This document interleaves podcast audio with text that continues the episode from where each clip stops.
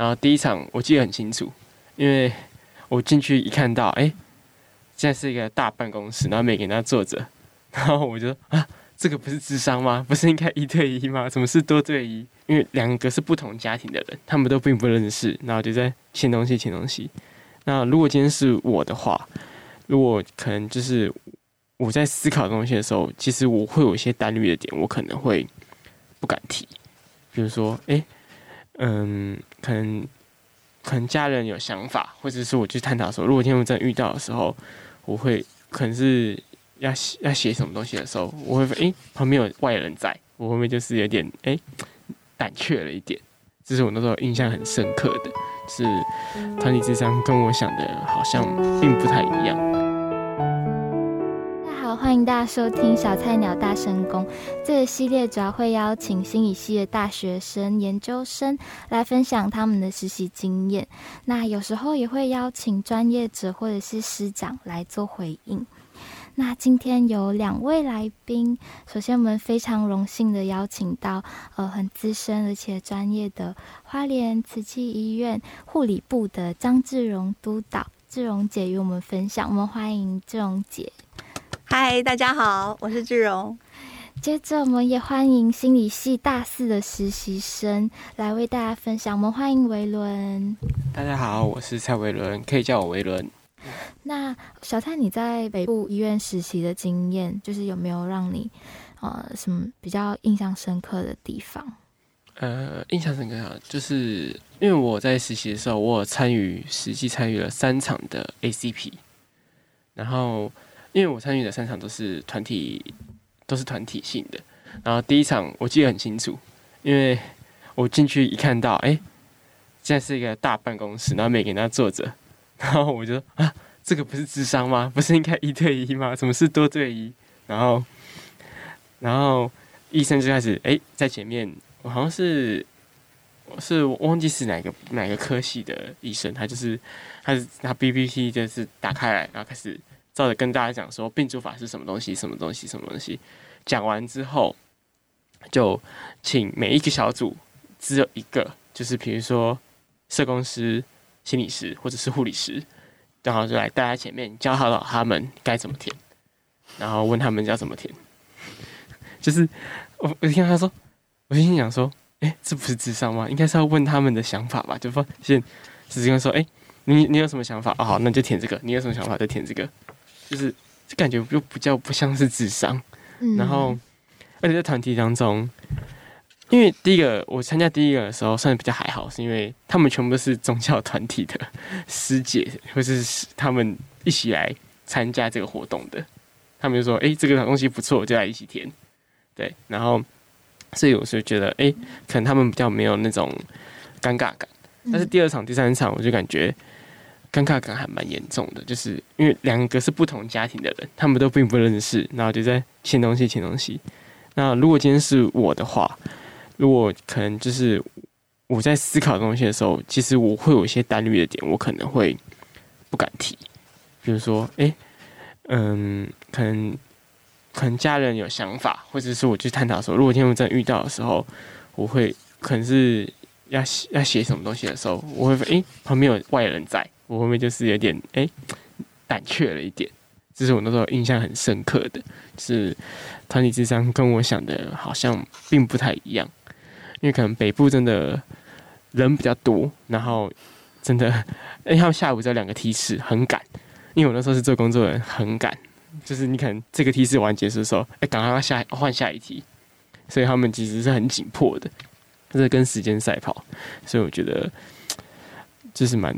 当下看到他蛮震惊的，会不会蛮违和的？就是你在做一件比较蛮现在蛮庄重庄重的事情，然后蛮严肃，可是他又很很急迫，很赶时间。对，就是就是好像这种事应该是要慢慢做决定，但是当下就是觉得，哎、欸，好像要快，因为呃，虽然 AD 的东西就是签署那个。签署这东西的时候是可以带回家签的，但工作人员会希望你这边签完之后，我帮你做上传的动作，帮你一次完成。因为如果你带回家签完的时候，你还要来拿到医院里面再重新帮你上传，会比较麻烦一点，所以就是可能在那个实际的行政上的时候，他们会希望如何解决会最快速。对，然后像我也问过，呃，我的督导说，那为什么为什么是用团体而不是用一对一的方式？然后我督导说，呃，如果做一对一的话，基本上像是护理师或是社工设计师，他们。一整个礼拜都不用工作了，他们每天接团体就好了。那你就每天就忙翻了，对，你就忙翻了，你什么事都不用做了。他说，所以说为了就是因为大家也是像一些护理，他们也不是他们有原本的工作，他们是因为我上完这课的时候才才来帮忙的，他才来去做这个东西的，所以他不是他们的主要业务。啊，如果你今天把它变成主要业务的话，他们什么事都不用了。对，就是有点像是一种。取舍吧，就是想法上跟实际行政上的取舍。对，张姐，这这你你知道吗？很多事情都是这样，就跟你们学生一样，哦、上有政策，下有对策。哦，很多时候都是这样哈，就是有时候，嗯、呃，因地因时，哈，就是会有一些 alternative 的做法，这样。那但是就确实是哈，就是。嗯有时候你就是会有一些这样的一个为难啦，哈，尤其是在医疗环境哈，这个时间都不够用的一个状态哈，然后都很迅速，每天都过得非常的充实，哈，对，所以在这个部分，我相信就是为什么会有那个团体智商跟个人的这种不一样 service 的样态，嗯，也是有相关的，嗯。嗯。我觉得是，其实也蛮有趣的啦，就等于他强迫性对于死亡比较古板的亚洲人，一定要把它搬上台面来讨论，不管就是跟你的家人，或者是跟就是可能你你隔壁桌也在讨论，然后你这一桌就是这这整个房间人都在讨论生死，然后大家都不认识，这样，嗯，就是说就是会变成这种感觉吧，呃，嗯。对，安安娜，你们有没有听过那个什么死亡咖啡馆？你们有没有听过这个议题？我有听过。好好，可以说一下吗？嗯，死亡咖啡馆，我因为我那时候听到是因为，因为我在做啊，因为我在实习的时候，我用病主法在做桌游，我在做大富翁，然后做完的时候变成有点像是生死的东西，然后我督导说，哎、这跟死亡咖啡馆很像诶，然后他就叫我去看一下死亡咖啡馆，就是我记得好像就是，呃，忘记是，就是我忘记我忘记细节，但是我记得他就是在推广说一些就是就生死议题，就是不要大家就是亚洲人不要树，就是不去碰它，就觉得说这种东西碰了就是触霉头，但其实更应该去面对它。对，对，所以就是嗯、呃，也是可以想想说。在临床工作上面就是很忙碌嘛，那单单但是呢，你真正死亡咖啡馆这种概念、这种意识哈，就是 maybe 你进到这个咖啡厅，哎，你就是在讨论这样子的一个一个议题哦，然后不一样的人就是有不一样的价值观，那或许会可以激荡一些那个火花，这样子哈，就是如果时间不那么充裕的话，其实。这种也不失为一个那个一个方式啊，哈。那这但是我们在一些研讨会上面，其实有看到其他国家里面大概有用这种方式去去推广，好，就是在不同的族群里面用这些不一样的一个一个一个学习的这个模式，哈，去探讨这些很严肃的议题。嗯，那或许。不知道团体智商是不是可以这样？我也不晓得，还是每个人来的时候都可以有一杯咖啡，这样收成那个 那个情绪啊，紧张的节奏这样。嗯嗯。那我突然想到，就是刚刚郑文姐讲了，我就觉得病主法这样签 AD 的时候，好像是一个，它不该是一个过程，它应该是你最终的决定。而我们人本来就在在过程当中，我们就要去做思考了，而不是到最后签的时候还说。啊，我要不要输账？我要不要留字，留一些话语给家人？我要不要去去享受？而我现在若不急救的话，我家人会这样，就是感觉是已经太，就是你在签的时候才去想，好像有点来不及了。就是你应该应该是可能就是你在签之前，你就要先想好很多，跟家人就要先讨论好，然后自己去思考一下，如果真的遇到这些问题的时候，我该怎么办？最后的时候，你都确定好了，你再来签 AD。嗯，没错没错，我们那个目前医院的做法就是这样哈，因为因为他是要预约门诊，嗯，所以你首次到呃社服社服哈，就是找到窗口的时候，其实他会给你一些资料，然后你就是带回家先思考。嗯、那真正那一天的时候，就是有专业的人士，就是有一个 counseling 的一个一个门诊，然后就是可以在这个过程当中去理清，哎，不不太理解的。然后就是可以，就是有一个沟通交流的一个一个机会，这样。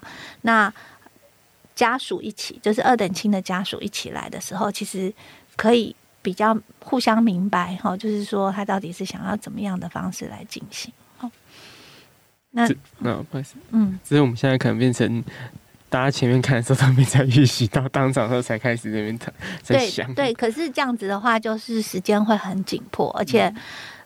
不是那么的清楚，说，呃，他现在签署，刚刚有讲到 AD，AD 到底什么是 AD 哈？AD 就是签订决定书，它就是会有白纸黑字的呈现，但 ACP 是那样的一个过程，哦，就是智商的一个一个过程。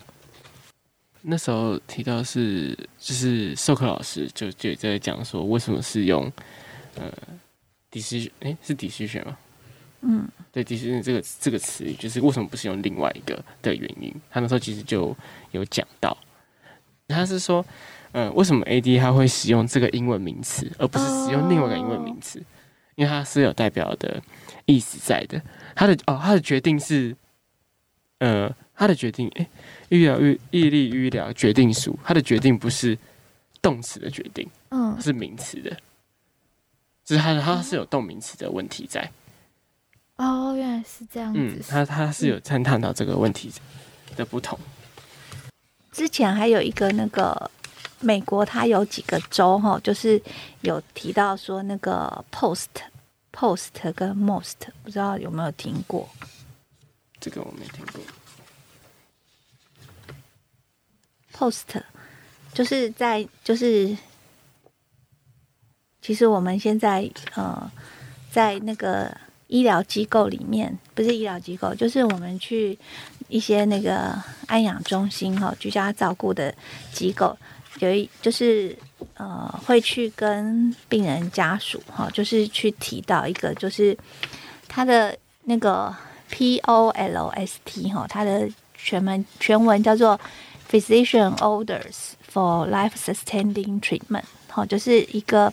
在呃临终护理的这个一个一个方法这样子哈，所以就是在 physician 的 order 之下哈，就是跟那个叫做呃这里就是预先订定的医疗护理指示哈，就是刚刚讲到的这个部分，就是说有一些美国有一些州哈，就知道说哎，病人他在。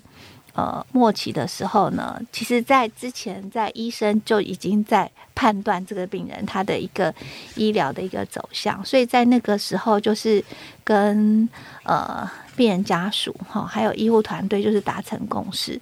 如果这个病人走向末期的时候，呃，在医疗处置上面大概要注重哪些？那在这样的一个过程，其实就是可以跟病人跟家属去讨论哈。那这是预立医疗照护的一个一个呃照护的指示啊哈。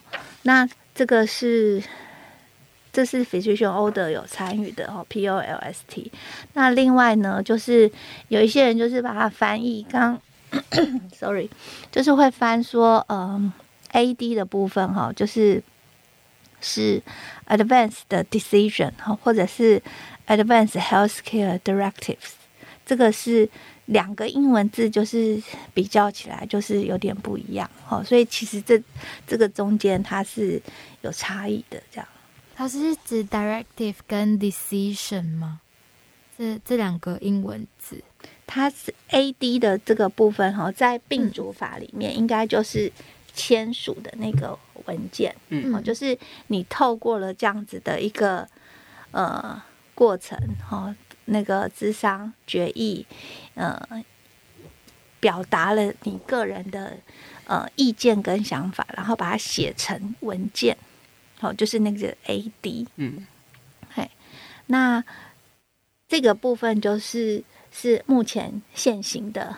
现行的就是那个 AD，这个文件签署好了之后就要上传嘛，它就是一个合法的、一个那个合法的一个文件，具有法律效益的。所以在病人自主权里面会探讨说，诶，这个是病人的意见优先于其他家属的意见，好，就是让他自己的声音可以被彰显。这样，那我们有时候在临床上面会遇到是。病人他没有办法为自己发声呢，哦，就是，嘿，在那个时候的时候，就是，呃，可能他之前过去也来不及赶上 ACP 的签署嘛，哈，所以就是很多时候怎么样，就是去决定说这一群人他的一个最大利益的一个考量是什么，哦，所以在这个部分的话，我们大概会用会用一个 post 的这个方式，哈，就是跟。病人家属就是一起一起来那个参与这个讨论，那当然不是不是不是病人自己本身的一个意意愿意愿呐哈。那但是在这个部分的话，其实这个在临床上面看起来其实是有一些差别的，嗯，好，有点像跟代医生跟代理人一起讨论，对，医疗委任代理人做讨论的概念，就是比较偏医院可能就是那时候已经无法做那个。就是已经无法表示他的想法了，就是他可能意识昏迷了那种情况下，嗯，对，他就可能就是会需要医疗委任代理人，就是比如说就是自己的继承人的概念，嗯。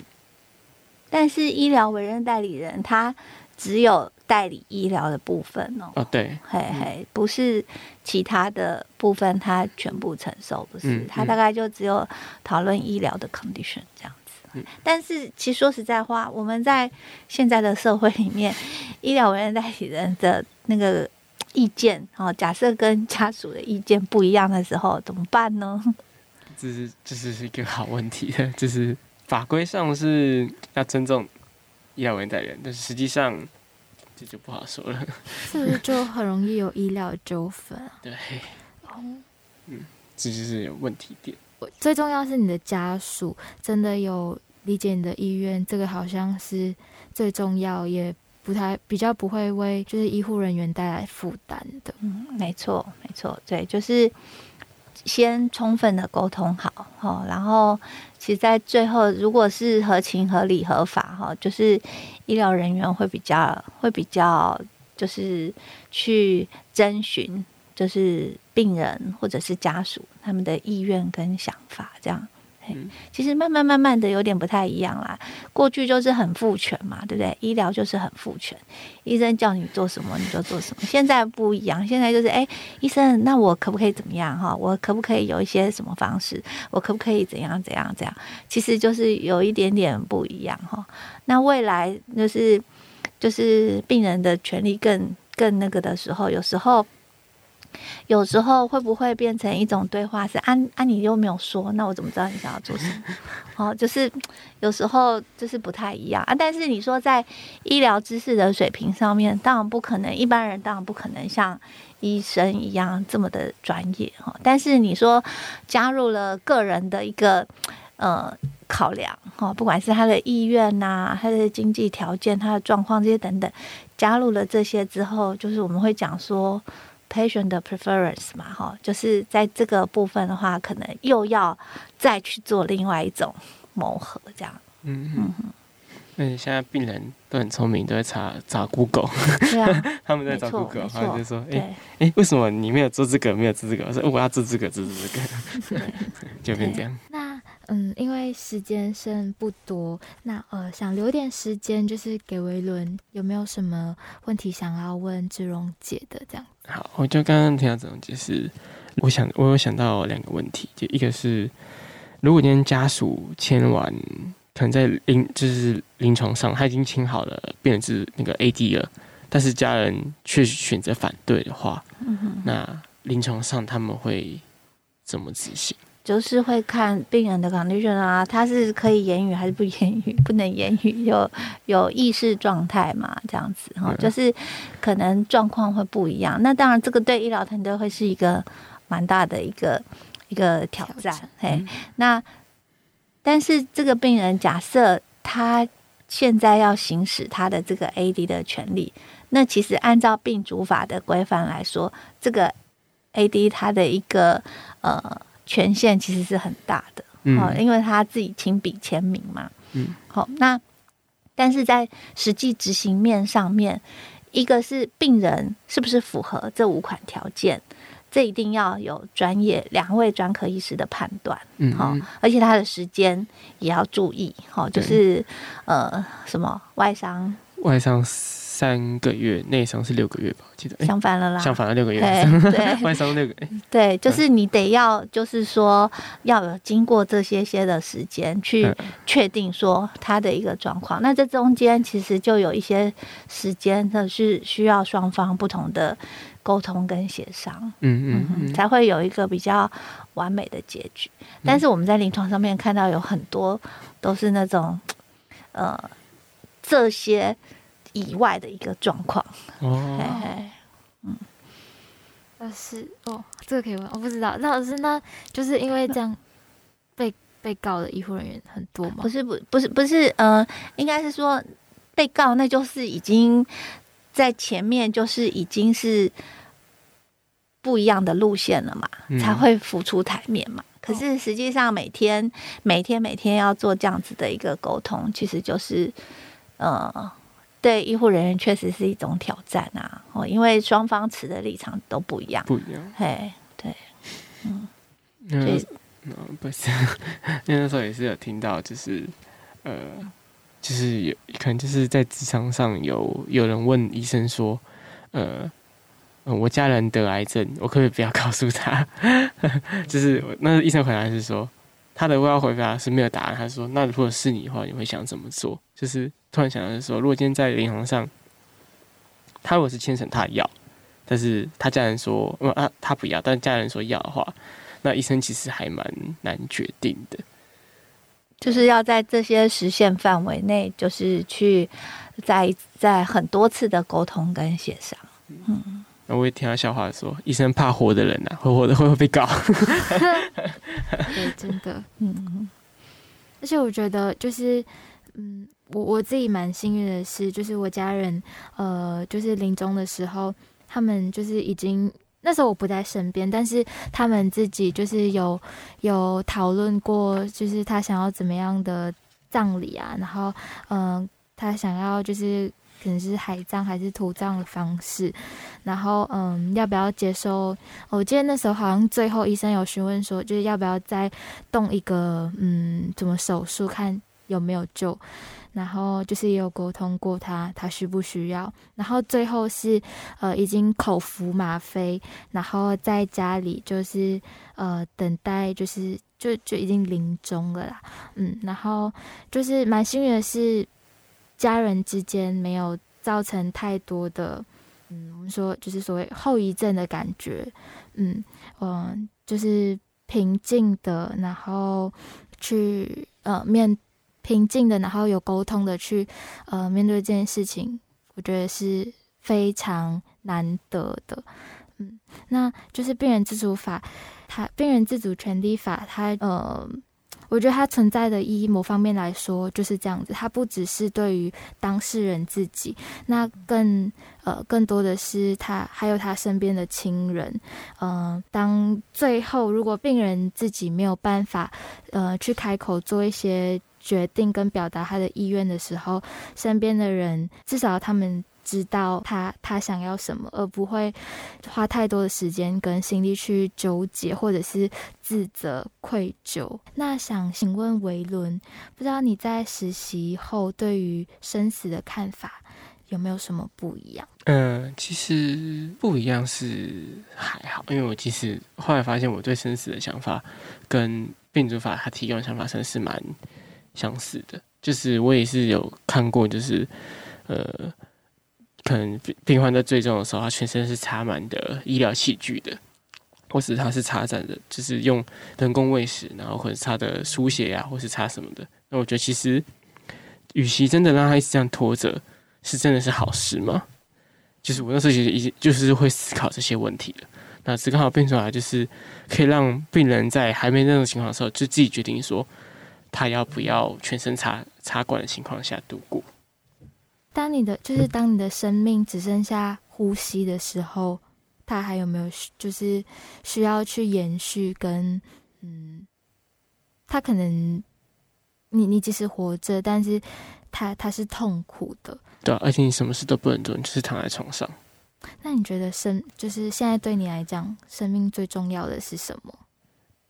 现在对我来讲，生命最重要其实就是对我来讲，可能就是你，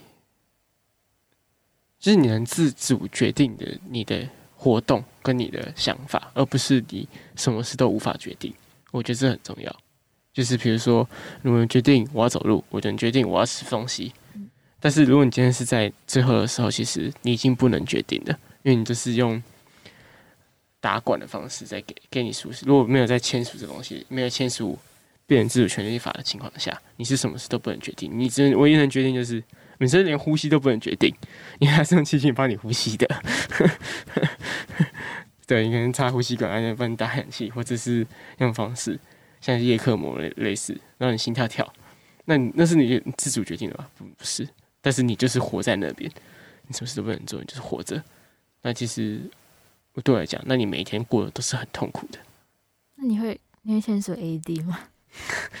我我其实会赞成，我想我会想签署，因为我觉得人是那个吧，就是无常吧，你又不知道你下一秒会发生什么事，对吧？所以你下一秒骑个车，哎，会不会就出意外？你也不知道，没有事情是大家可以肯定的。而且现在台湾人离癌的比例也是很高的，对吧？或是很多情况下，所以我觉得先签署其实总比你那时候都没签署的时候遇到这些情况的时候，呃，你不知道怎么办。而我觉得先签署的时候，你可以去思考，当我真的遇到这些情况的时候，我会我可以怎么处理？我可以怎么告诉我的呃，可能我的亲朋好友或者我的家人的时候，我会想怎么做？我觉得这是很重要的背后遗憾。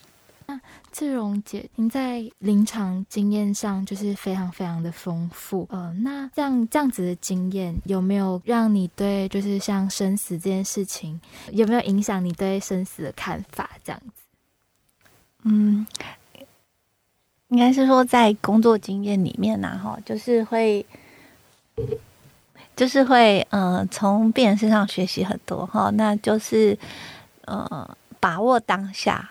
然后还有你的健康，就是某部分程度是要自己负责的哈，所以就是像现在就是你要怎么样让自己维持一个良好的一个健康运动的这个习惯，其实很重要。然后就是把握当下，那另外一个就是对家人要好一点，签不签署 AD 哈，其实。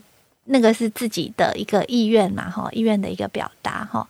那当然，现在在临床上面，我们就是看到说有这么多、这么多不同的形式，团体呀、个人啊、费用啊这些，哈，就是这些相关的这些法律啊跟伦理的议题。但是它最起码就是引发一个点，哈，就是让我们去思考说，哎，你真正在濒临那些末期啊，很痛苦的那个样态，其实你是有所选择的，哦啊，但是就是。呃，在这个过程当中，签署什么样的形式都 OK，但是跟家人的关系一定要呃和，就是说要能沟通，平常就要能沟通，平常就要让他们知道说，呃，你比较倾向怎么样的一个选择哈，免得就是真的无常来的时候，根本就是措手不及。我在医疗的场域真的都是太突然了，你就是。也没办法，如果那时候你已经失去表达能力的时候，那也就都来不及哈。所以就是平常就要讲了，真的。嗯，老师，那你会跟家人谈生死吗？会啊，我爸妈他们就是在这个过程，我在工作当中也会分享哈，然后。